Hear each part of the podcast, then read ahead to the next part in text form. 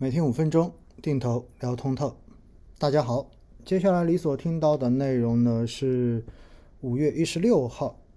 周一看一周直播中间对于热门话题的一个解读。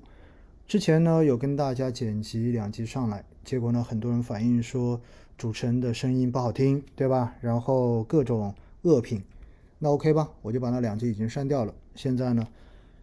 回答的部分我会继续的保留，然后每一个热点问题的提问部分，我自己重新来做一个录制。所以呢，大家可能听到的会是两个不同的声音细节的这种体现。但是呢，这些热点的解读，我希望还是可以给大家提供一定的参考。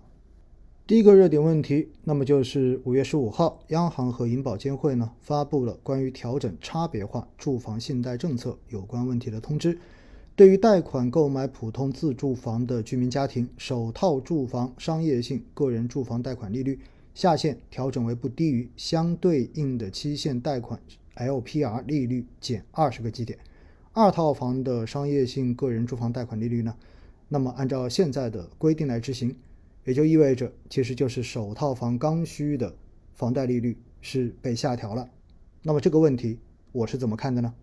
其实我觉得这个动作是在上周就公布了四月份社融之后，然后做出了一个有针对性的安排。毕竟呢，社融数据公布之后，我们看到非常明显，应该是不是太达预期的，尤其是中间最主要的一个呃减分项或者说下降项就是人民币贷款。因此的话呢，呃，作为宽信用非常重要的一个渠道就是房地产，而房地产在过去的这一两年其实一直都在一个呃不断的调控之中。所以呢，在目前整个经济承受比较大压力，然后需要呃宽信用来让金融的钱能够真正的到实体来支撑整个经济的这一个底的话呢，其实现在对于房地产的这一种政策放开，应该算是一个预计中的事情吧。接下来是第二个热点的解读。五月九号，央行发布了一季度货币政策执行报告。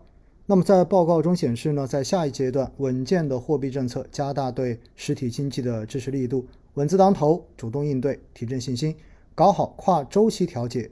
坚持不搞大水漫灌，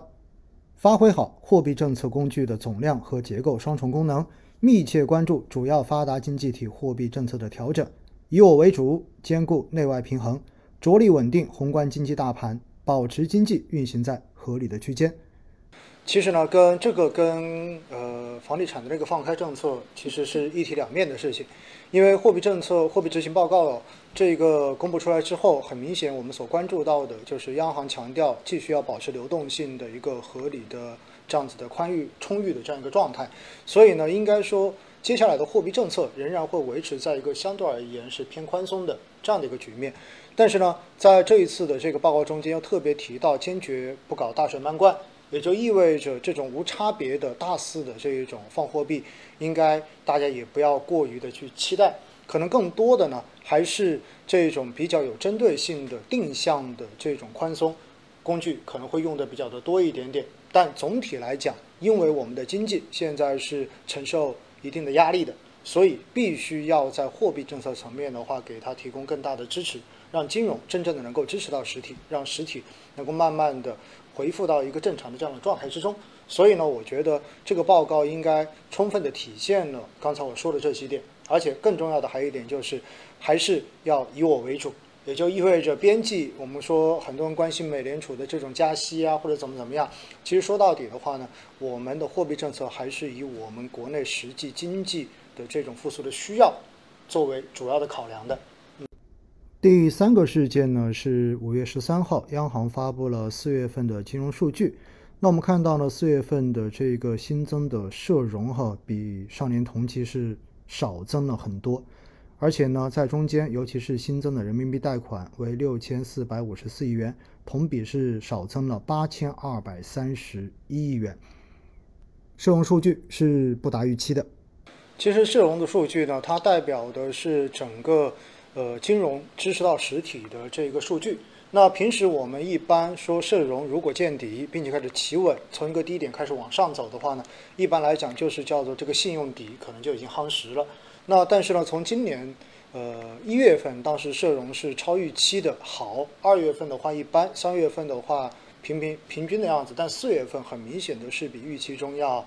差一些的。那这充分说明什么呢？说明其实国内的疫情哈，应该说还是对实体经济的融资需求形成了非常明显的这种制约。说到底，大家都能够理解，如果连复工复产都没有办法去呃很顺利的进行的话呢，那么在这种情况之下，可能大家对于借钱这件事情。贷款这件事情可能就没有什么太大的这种意愿，尤其是呢，当内外的这一种不确定性因素变得更大的时候，可能更多的人考虑的是如何去避险，如何去存钱，然后为未来去做准备。因此，在这样的情况之下，我们看到，不管是居民贷款还是企业的这种贷款，很明显的都同比的话是少增了很多的。因此，在这种情况之下呢，接下来哈，就包括刚才说到的这一个。房贷的这一个调整，其实都是为了在未来的这一个稳增长中更好的去发力，所以我们对于接下来的这种政策，应该还是可以多一点预期的。